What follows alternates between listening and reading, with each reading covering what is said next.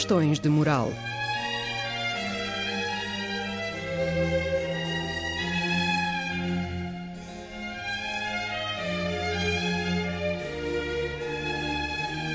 Escrito e apresentado por Joel Costa.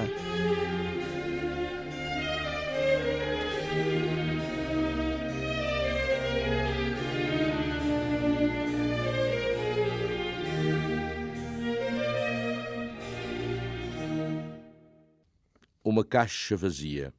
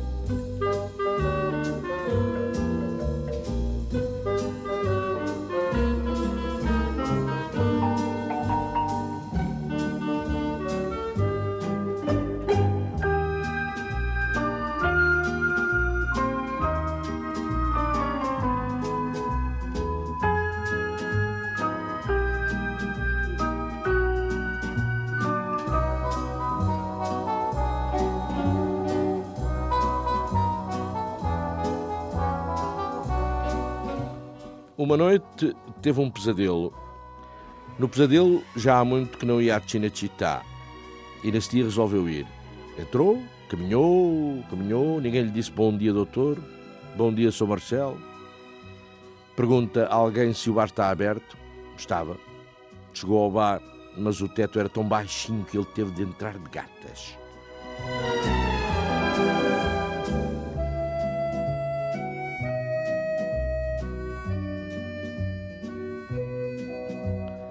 Quando acordou, pensou: na Cinecittà já não há espaço para mim.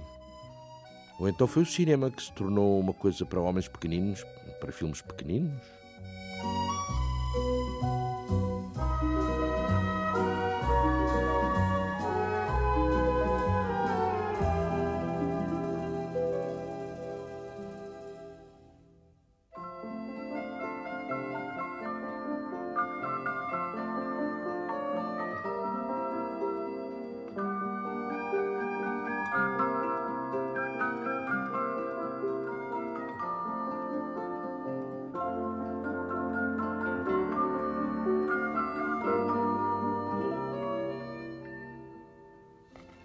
Em 1996, quem esteve no norte de Portugal a trabalhar com Manuel de Oliveira foi o grande Marcello Mastroianni.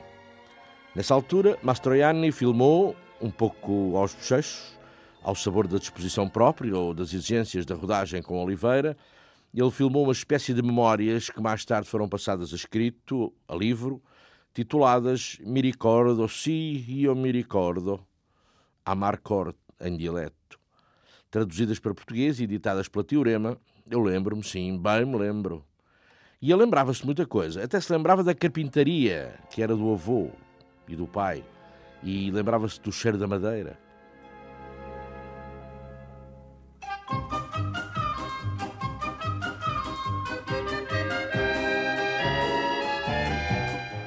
E também se lembrava das fardas dos alemães e do rugido dos aviões americanos que bombardeavam Roma.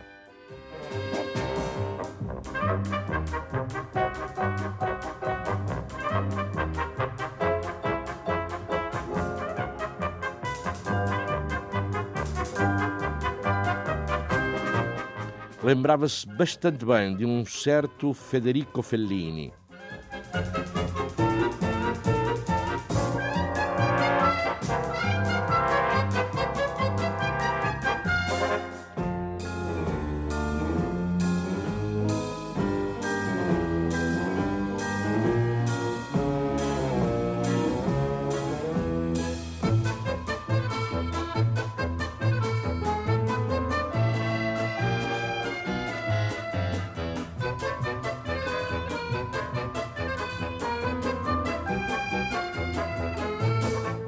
Lembrava-se de Marilyn Monroe e lembrava-se do silêncio que de súbito se fez no restaurante Maxine's de Paris, numa noite em que lá entrou Gary Cooper para trincar qualquer coisita que se arranjasse.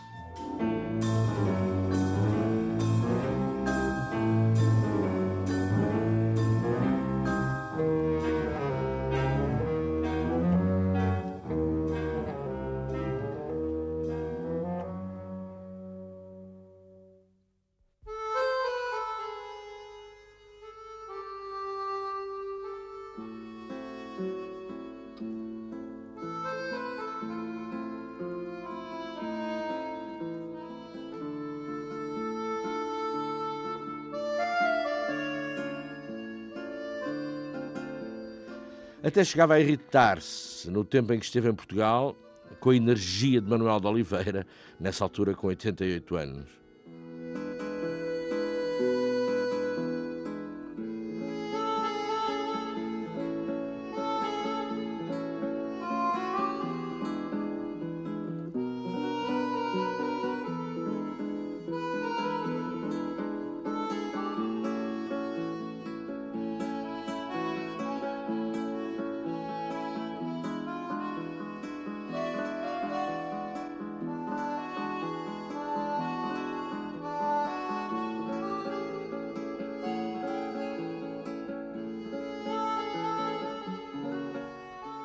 O grande orador Cícero, 2122 anos antes de Marcello Mastroianni, nascera em Arpino, a dois passos da casa dele. E a família, a família orgulhava-se muito disso e citava-o: Vitam regit fortuna non sapientia. A fortuna é o que a vida, não o saber.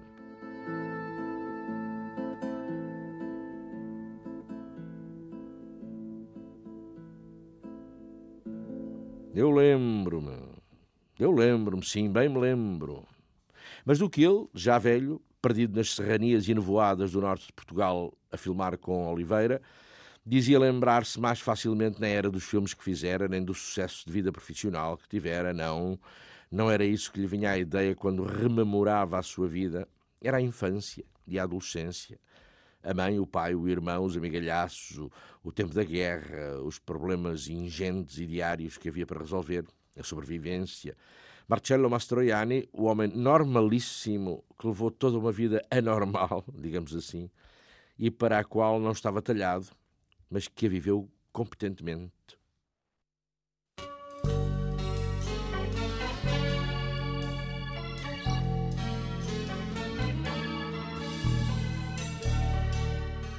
Ele queria ser arquiteto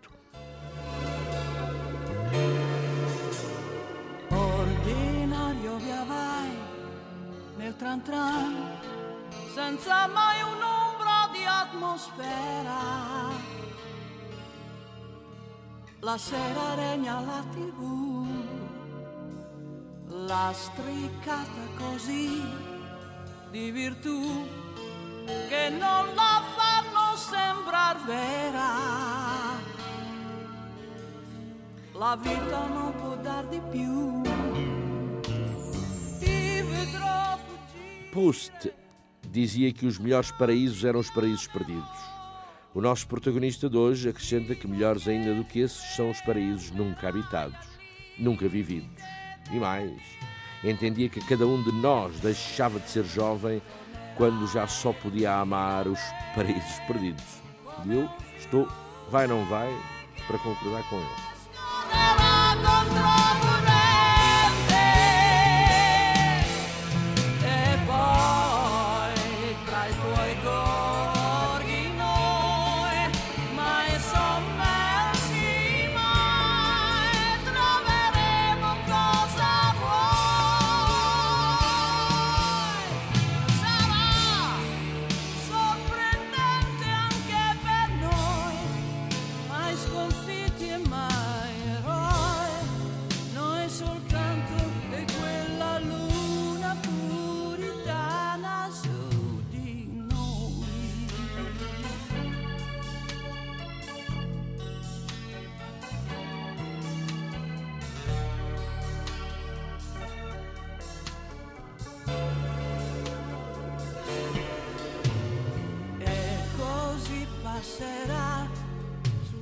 Devia ter 11 anos.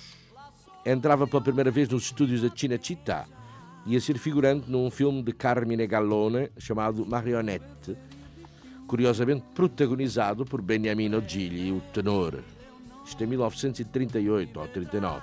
Não há certezas que ele tivesse mesmo 11 anos.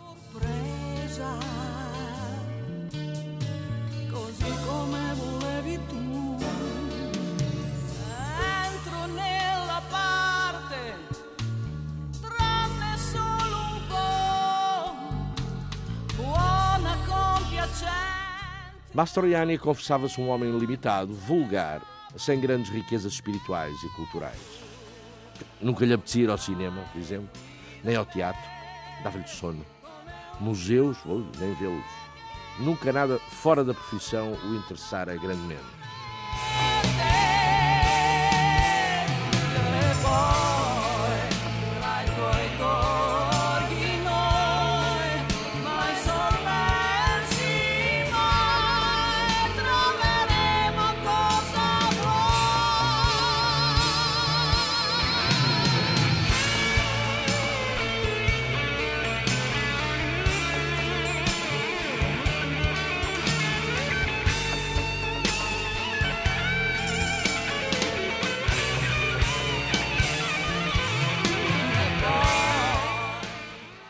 Não era ou não parecia, de facto, aquela personalidade problemática, naquele caráter complexo de expressão tormentosa, um ego hipertrofiado, nada que se comparasse com Gassman.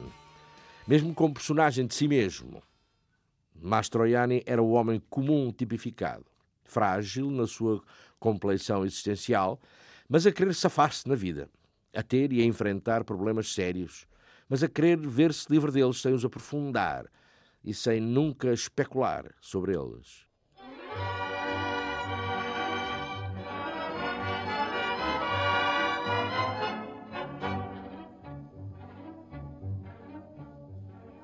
Mamma, son tanto felice perché ritorno da te. La mia canzone più bel giorno per me. Mamma, son tanto felice viver lontano perché Tipo simples, de uma família simples, normal. Basta dizer que a certa altura já Marcello era Mastroianni e já voava e já pouco lhe faltava para ser uma celebridade. E a mãe dele, que costumava dar lá em casa umas almoçaradas, um dia convidou Fellini e ao café ainda perguntou a Fellini, mas afinal diga-me cá, doutor, acha então que o meu rapaz sempre se ajeita lá, lá naquilo do cinema? Acha que ele pode dar alguma coisa naquilo?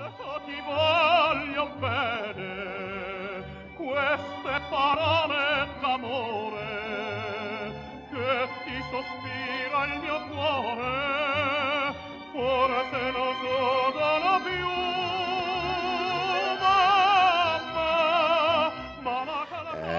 Por falar na mãe de Mastroianni, vem ao caso dizer que em Nova trabalhara como datilógrafa no Banco de Itália e tivera como colega e grande amiga Dona Maria, irmã nem mais nem menos do que de Vitório da Sica.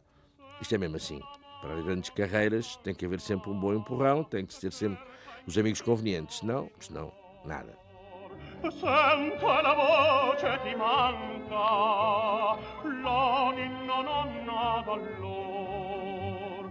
oggi la testa tua bianca io voglio stringere al cuore mamma. Solo per te la mia canzone buona mamma. Sarai con me tu non sarai più sola quanto ti voglio bene.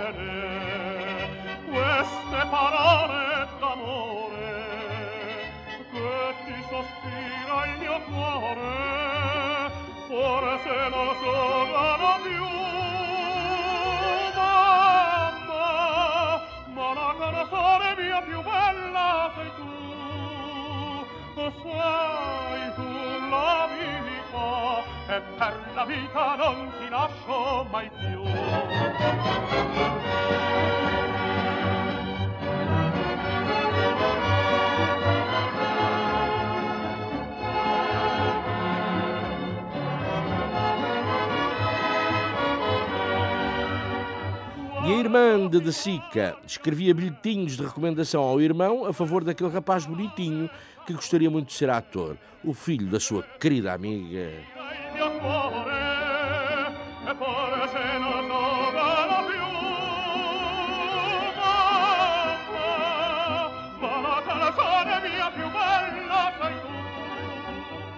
E Marcello lá se apresentava onde quer que De Sica estivesse a filmar, comendatore, um, um bilhetinho da sua irmã. Marcello tinha 15 anos.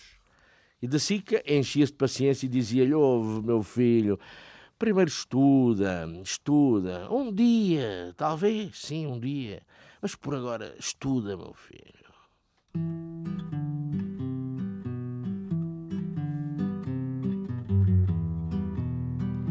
Carinatella longa, longa. Marcelo agradecia e, passados meses, lá estava outra vez caído, a chegar o juízo ao pobre de Sica. Andou anos nisto, até que um dia, sim, um dia, até chegou a trabalhar com de Sica, a quem, por sinal, votava grande afeição. Mas os mais marcantes realizadores dos princípios da carreira foram Luciano Emer e Mario Monicelli, com quem vem a fazer o tal magnífico e sólido Ignotti, de que já falei a propósito de Gassman.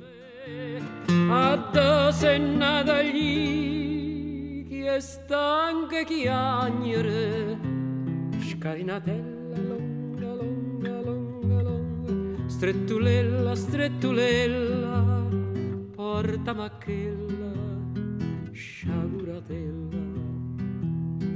Che la s'è innamorata in un pittore capitta capri e parla forastiere e tengo un pietto nudo lo e sento che m'accide stu pensiero. Scalinatella longa longa longa longa. Strettulella strettulella addosta Aliás, aos 70 e tal, e com a carreira e a fama que tinha, para Mastroianni, Vittorio Gassman continuava a ser o grande. O grande que até o tinha ajudado na declamação de versos difíceis nos seus primórdios de ator profissional, com Visconti.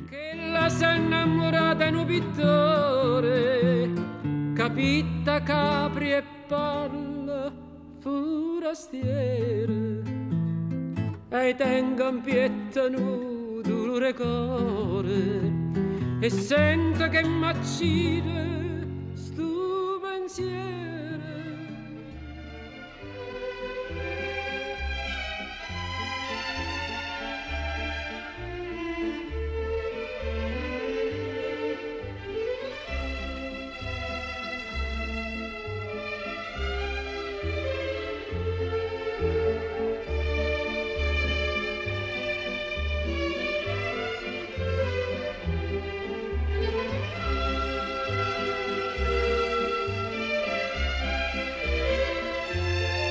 Outra marca impressiva na vida e na carreira de Marcello Mastroianni, Visconti, nem poderia deixar de ser. Marcello era muito jovem, fazia teatro na universidade e tinha um empregozito num escritório. No fim de uma dessas récitas universitárias, um enviado de Visconti visita-o no camarim e atira-lhe: Olha lá, rapaz, tu por acaso não, não gostarias de ser ator profissional?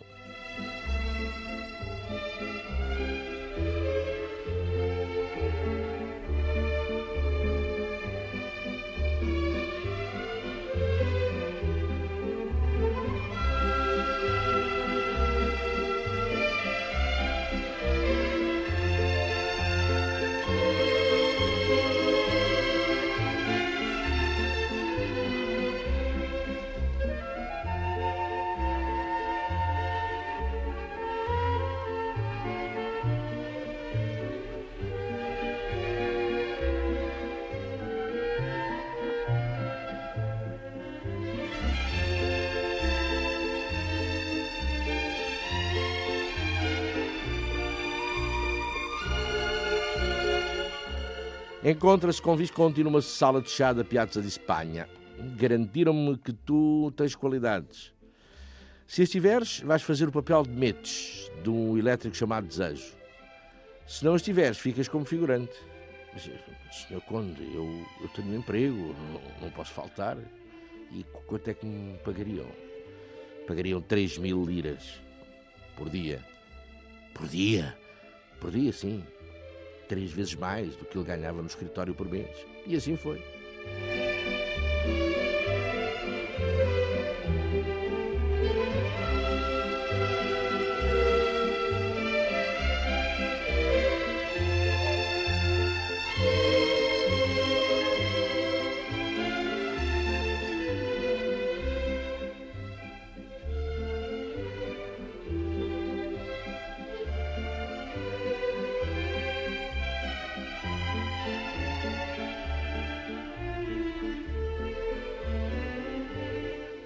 Começa a trabalhar com os maiores atores italianos. Rina Morelli, Paolo Stoppa, Gassman, um elétrico chamado Desejo, a morte de um caixeiro viajante, a Estalajadeira, o tio Vânia, as Três Irmãs e outras mais, muitas mais. E um filme com Visconti, As Noites Brancas.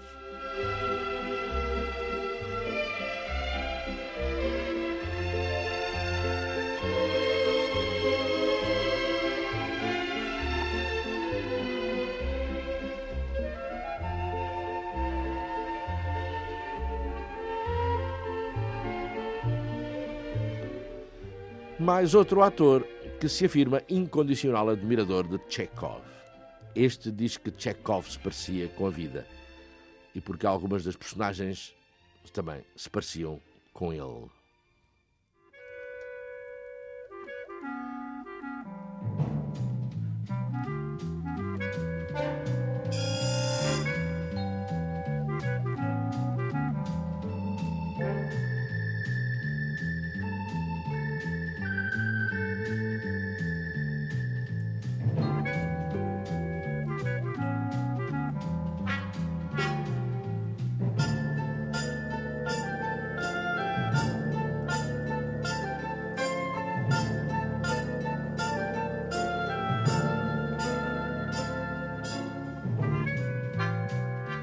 Estava ele a preparar-se para representar no teatro a peça de Chekhov Platonov, com Visconti, e chega-lhe o convite de Fellini para um filme, La Dolce Vita.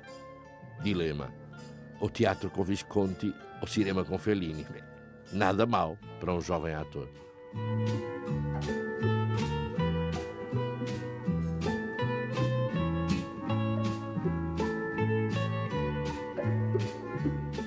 Escolheu Fellini e o cinema, mas diz que Visconti não ficou aborrecido.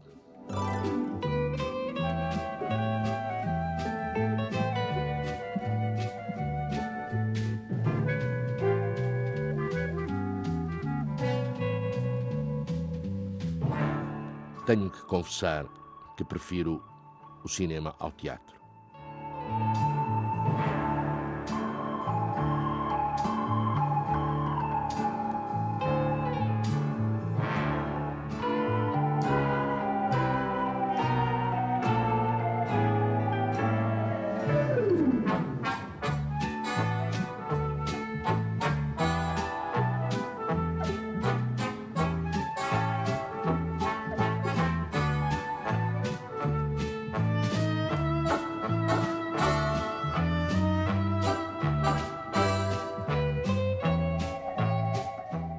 Escolheu Fellini e o cinema.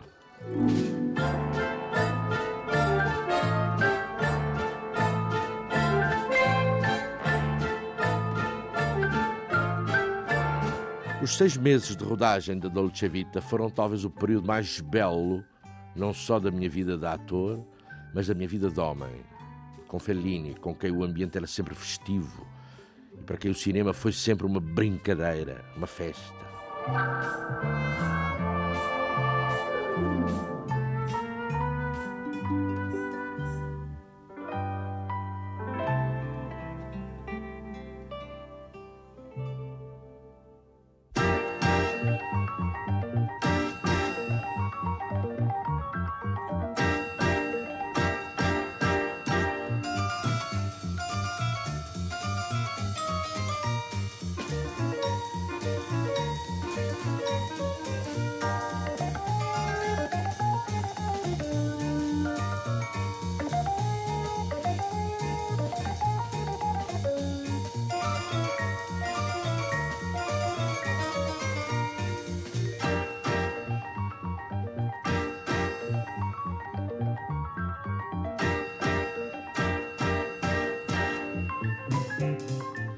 Fellini, Fellini, ao fazer os castes, Fellini detestava quem se apresentava com ar de ator. Queria caras, tipos. E para figurações ou para papéis mais pequenos, tinha uma cidade onde ir contratar caras, tipos. Nápoles. Para o filme Ensaio de Orquestra, também foi a Nápoles. Precisava de músicos. Punha um anúncio num jornal local.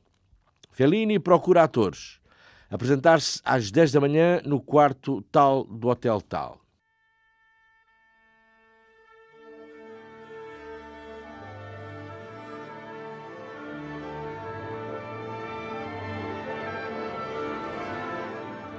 Batem à porta do quarto no número tal do Hotel Tal. Entre. Aparece o primeiro napolitano. Que instrumento toca? O napolitano não se desmancha e responde: eu, eu não toco nenhum, mas tenho um irmão que é um gênio. Foi imediatamente contratado. Ele, não o irmão, claro, ele, era Fellini.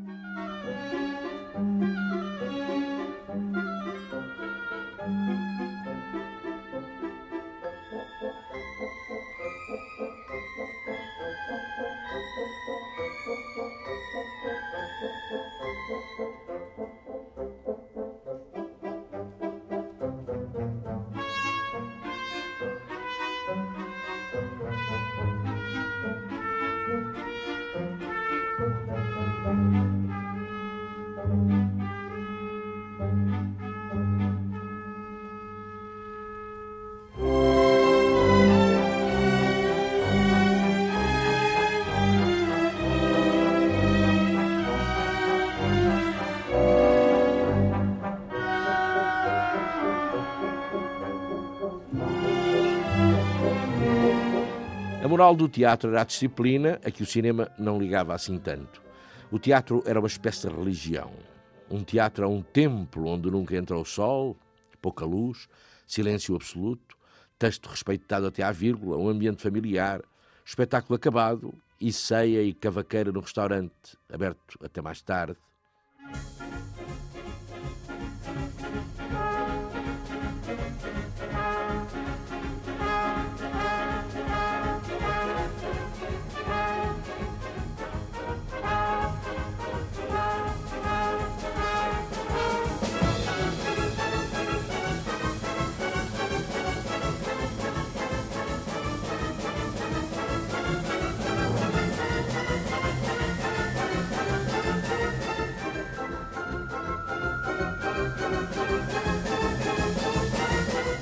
No cinema não se representa com o corpo todo, ao contrário do teatro. A moral do cinema era a improvisação, a imperfeição, a extravagância. Tudo podia acontecer.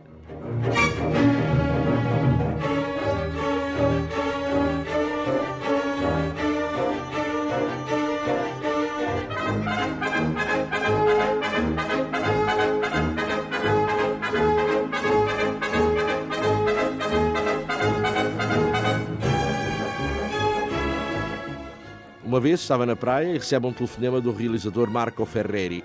Tens que vir imediatamente para Nova York. O filme era para ser com o Tognazzi, mas ele não vem e eu preciso de ti. Mas, oh, homem, eu nem conheço o guião. Isso não interessa, pá. Vem já para cá e depois logo se vê.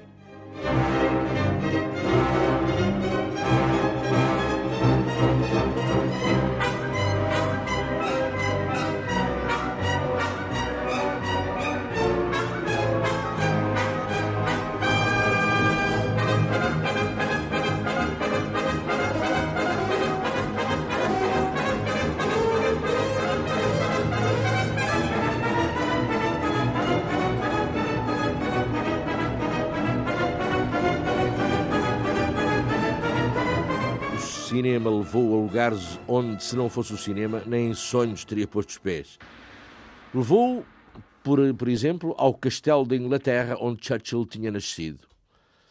E menos do que entrar nesse castelo, teria ele sonhado vir um dia a dormir na cama de Churchill.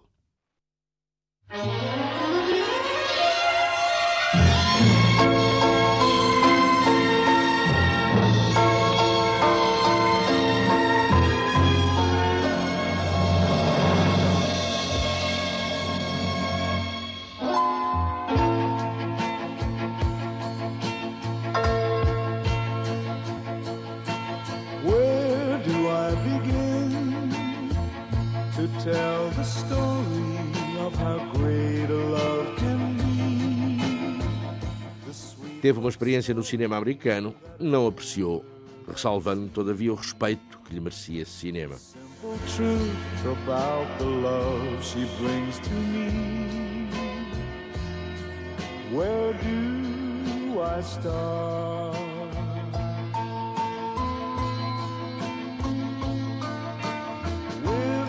First hello,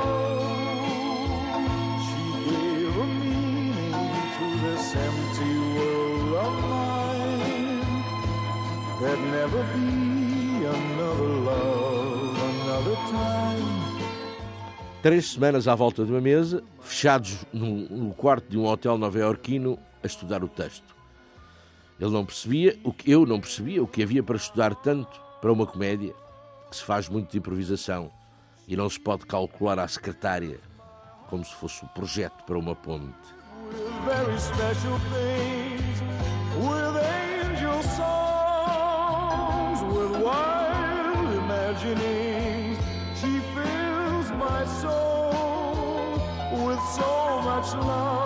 Nessa ocasião, Mastroianni foi convidado para a casa do realizador Martin Scorsese. Espantação. Nas paredes da sumptuosa vila de Scorsese, em lugar de quadros, cartazes de filmes italianos, juncadas as paredes, como se os cartazes fossem papel de forrar paredes. O do Leopardo, de Visconti, em lugar de destaque.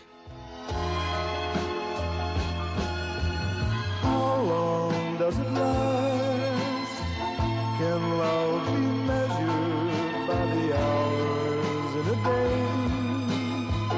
I have no answers now. Um bom realizador, Scorsese, mas deve-nos muito, a nós, ao cinema italiano, ele e muitos outros. Digo por vaidade, claro, porque amo o meu cinema.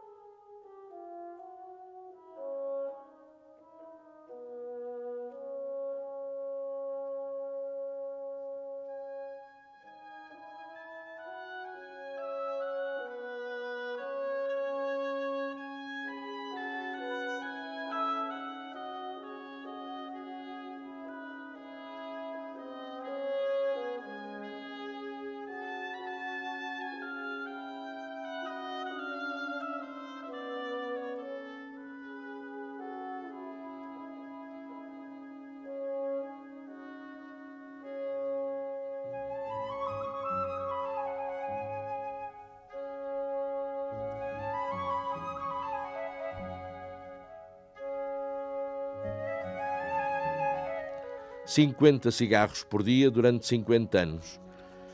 Marcello faz as contas. À volta de um milhão de cigarros. Dava para escurecer o céu de Roma. E ele filosofa. Porquê? Já sabe que faz mal, mas mesmo assim continua-se a fumar. Porquê? Não me digam que é para preencher os vazios.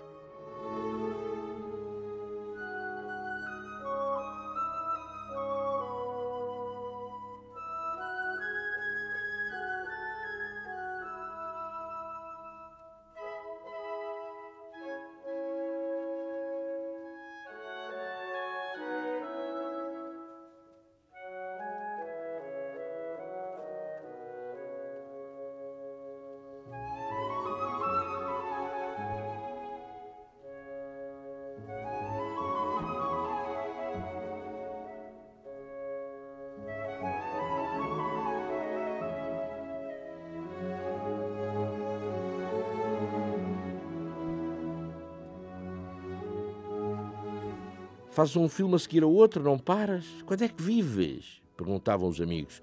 E ele não sabia muito bem responder. Uma personagem irreal, inventada, e depois outra, e outra. Qual era, afinal, qual era a vida dele? A vida real dele? A vida normal?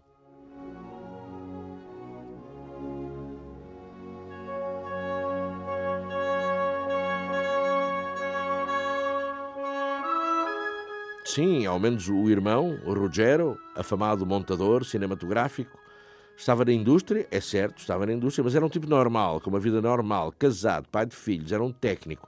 Não era levado nas ilusões do estrelato, da publicidade e da fama do, no ambiente artístico.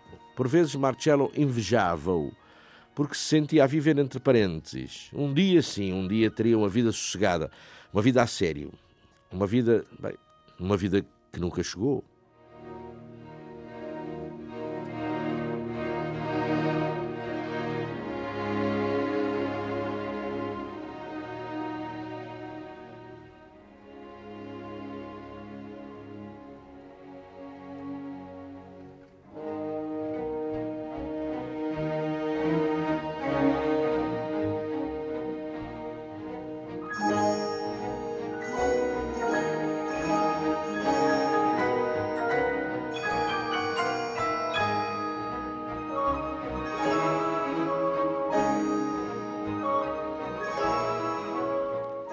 Um momento que eu acho engraçadíssimo, ainda que possa não parecer, é quando Marcello recorda que o pai, por causa da diabetes, tinha ficado cego e que a mãe acabara por ensurdecer. Mas continuaram a ir ao cinema. Viam os filmes do filho umas duas ou três vezes. Sentados na plateia, incomodavam toda a gente. A mãe perguntava em altos berros ao pai: O que é que ele está a dizer? E o pai, em altos berros, para ela ouvir, repetia as falas dos atores. Daí a bocado era o pai, em altos berros, para ela ouvir, que era surda, que perguntava: O que é que ele está a fazer? E a mãe lá descrevia o que o ator estava a fazer. Tudo em altos berros.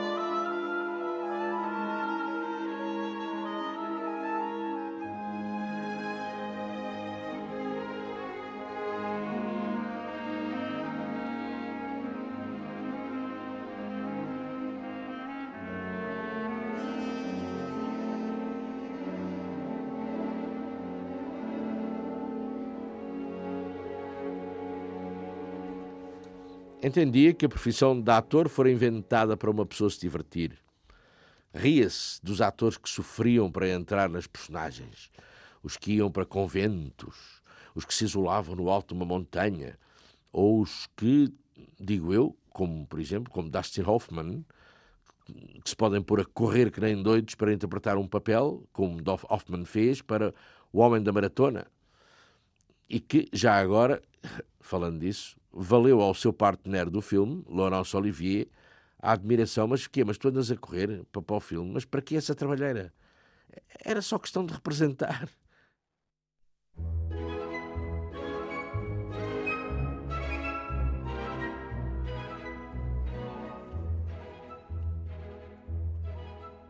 L'aurora di bianco vestita già l'uscio dischiude al già con le rose sue dita carezza fiori lo stuole commosso da un fremito Para o homem simples, que era Mastroianni, chegava a recordar a infância, as brincadeiras aos polícias e ladrões. Representar deveria ser uma brincadeira, um jogo, jouer, como lhe chamam os franceses sofrimento para um ator só se não tiver trabalho. Só se tiver dívidas por pagar, então sim, então sofre-se.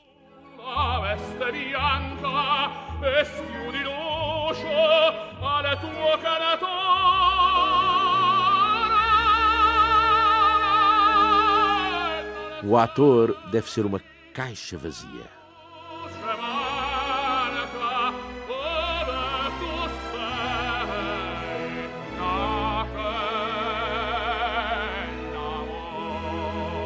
Uma caixa vazia que o ator enche com personagens. Às tantas, a caixa está cheia de caras, de tiques, de tipos, e dessas caras e tipos haverá sempre alguma coisa a tirar para encher uma nova personagem.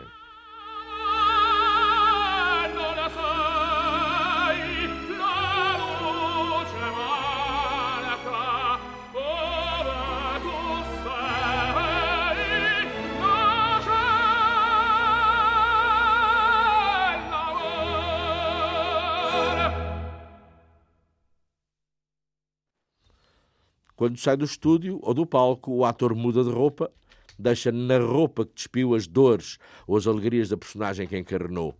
Quem sentiu as emoções foi quem as devia sentir: o público.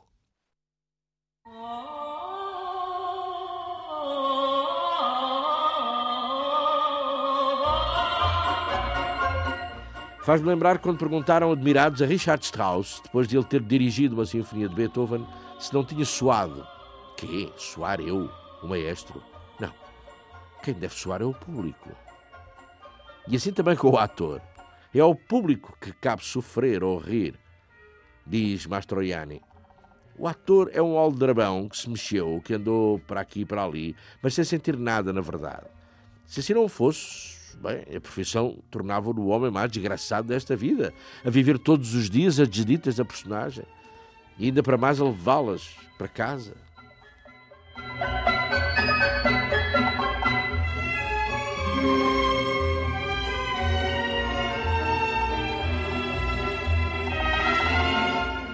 Sim, senhor, sim, assim é, mas o ator não pode dizer isso muito alto.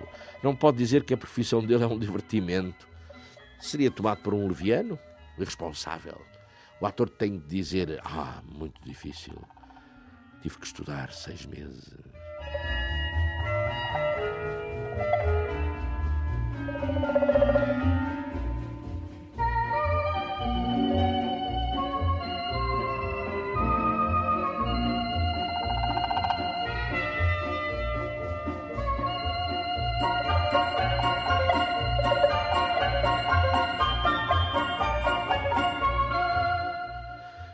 E Mastroianni dizia o mesmo que Gassman e outros. É uma profissão maravilhosa. Pagam-nos para brincarmos e ainda por cima nos aplaudem.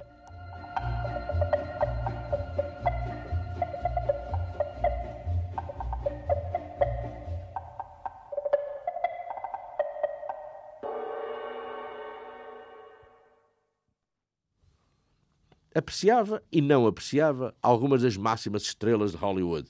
Clark Gable, John Wayne, Gary Cooper. Era a diferença que, partindo de Diderot, fazia entre ator e comediante.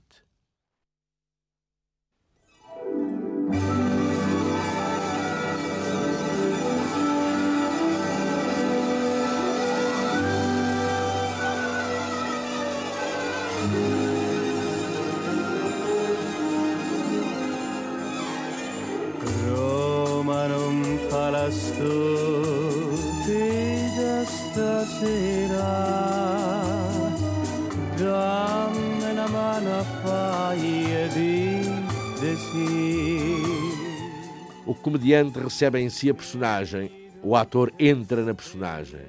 O comediante anula-se na personagem, o ator impõe à personagem a força da sua personalidade. E Gable, Wayne e Gary Cooper nunca na vida tinham sido comediantes. Tinham sido sempre eles próprios. Fosse a personagem que interpretasse aquela que fosse. Para encher o ecrã bastava-lhes a personalidade. Não precisavam de representar, bastava-lhes aparecer. Um tipo de atores que, segundo Mastroianni, não existe hoje em dia.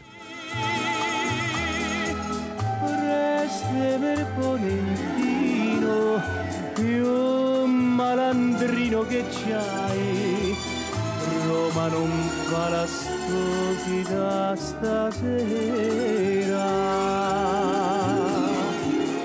Roma non fa la stupida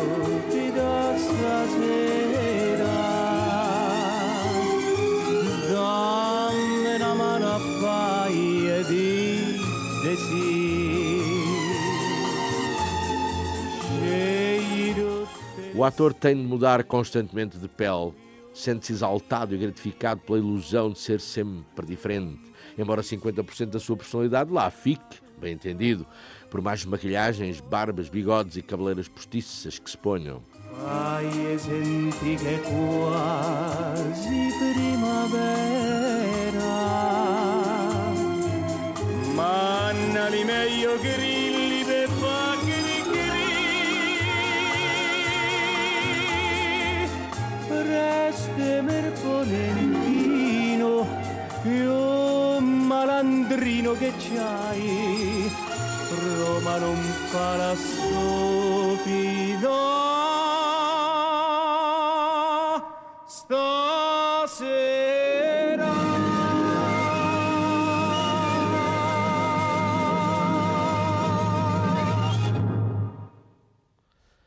Fez 12 filmes com Sofia Loren. Considerava que ainda eram o último par do cinema internacional. Um par que percorreu junto uma vida inteira. Quem há mais credíveis do que nós no papel de marido e mulher?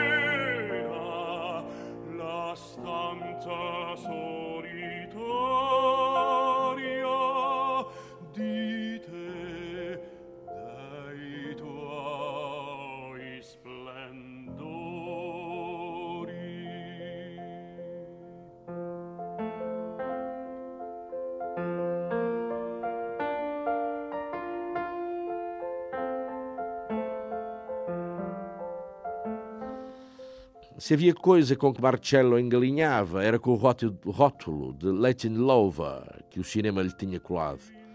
Fez um filme na Argentina em que se casava com uma anã. uma anã de verdade. E fez-lo com gosto. Para, quanto mais não fosse, para atenuar essa imagem pública do Latin Lover.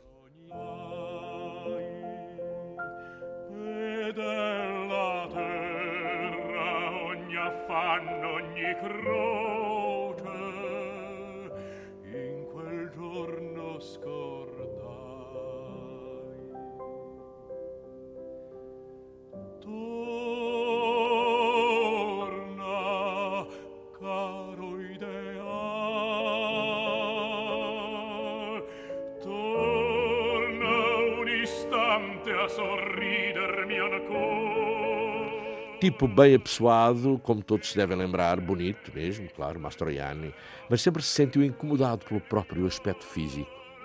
Estranho, não é? Um aspecto que lhe trouxe o tal rótulo do Latin Lover que achava ridículo. Não se reconhecia como tal. Na vida corrente, se tinha um encontro, uma aventura, esperava-se sempre dele o Latin Lover. Uma performance excepcional. Esperava-se sempre dele. É. E ele era um homem absolutamente normal. Sim, sim, sim, mesmo nessas performances. Uma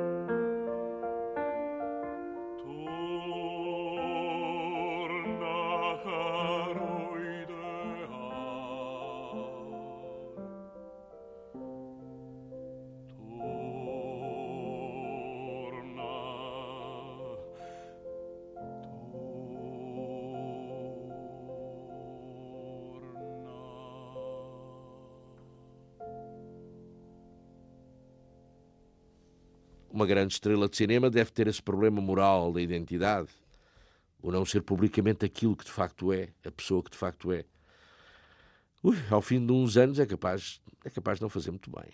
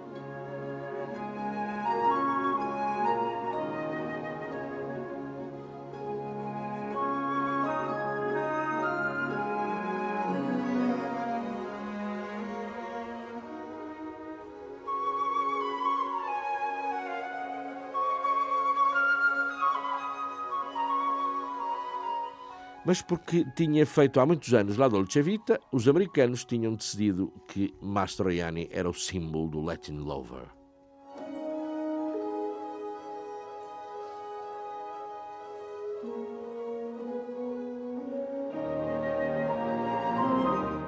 Nunca frequentei nightclubs, nunca bati a Via Veneto, a não ser para tomar um café. Ter estado rodeado de belas mulheres num filme significa ser-se um Latin lover? Sim, tão estúpido como isso.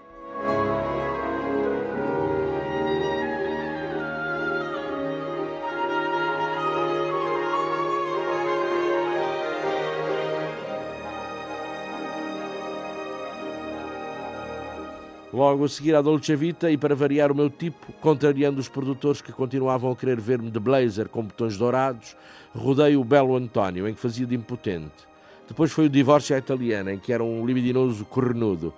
Fiz o papel de um homem que ficou grávido e fiz uma Giornata Particolare, em que era homossexual.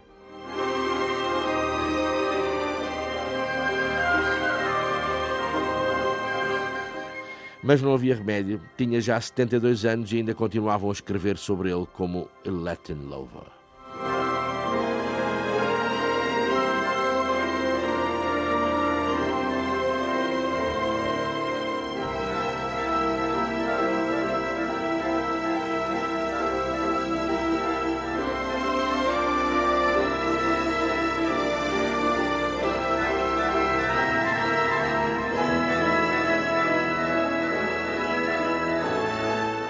É o desagradável da minha profissão. A imprensa apodera-se de uma imagem que não tem nada a ver connosco e continua a usá-la de maneira irritante, muito irritante.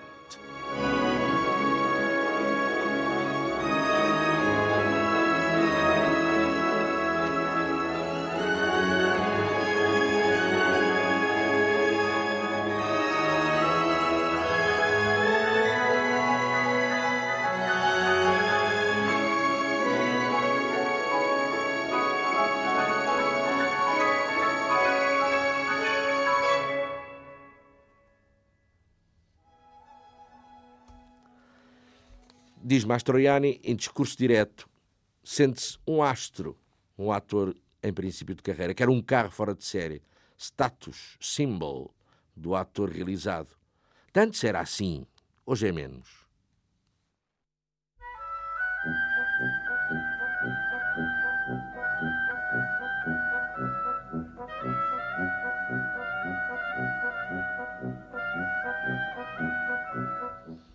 Sim, digo eu. E se o sucesso cimenta o ator, precisa de uma vila.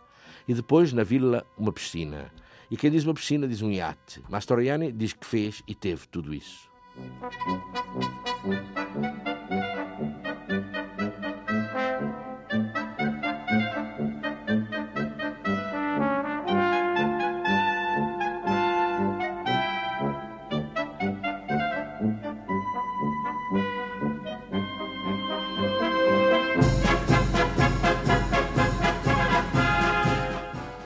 Filmes maus, fê-los. Mas porquê queixar-me dos filmes maus? Ninguém te obrigou a fazê-los. E com eles ganhaste calo, perdeste o medo da máquina de filmar. Os filmes falhados servem para isso. Se tivesse feito só bons filmes, teria medo de mim próprio. Só os heróis e os santos não erram. Se fizermos todos os filmes do mesmo plano, ainda que bom plano, estamos a marcar passo. É menos divertido.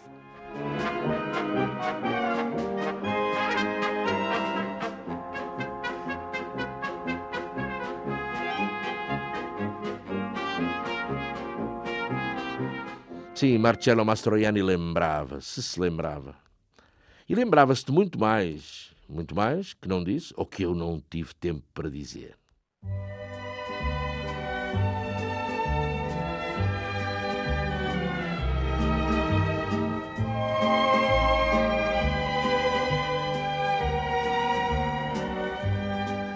Quantos automóveis comprei eu?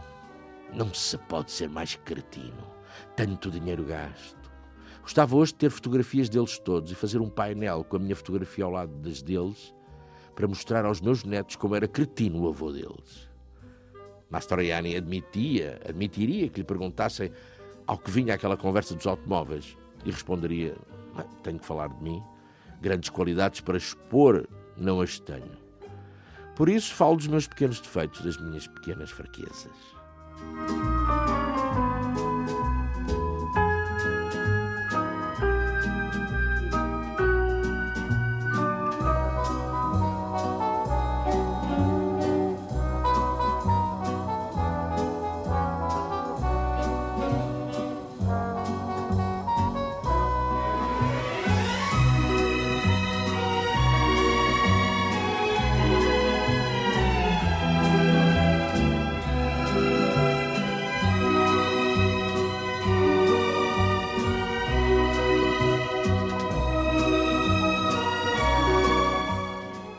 Quantos automóveis comprei eu?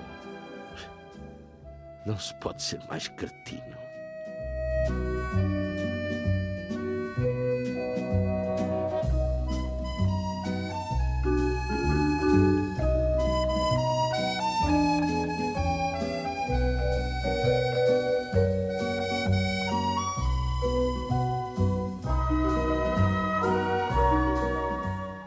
Bom, Henrique Soares e Cristina do Carmo.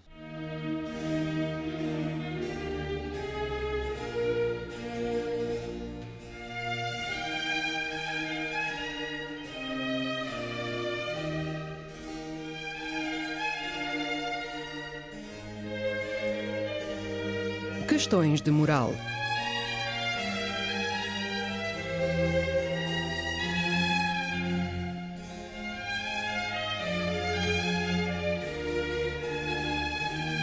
Escrito e apresentado por Joel Costa.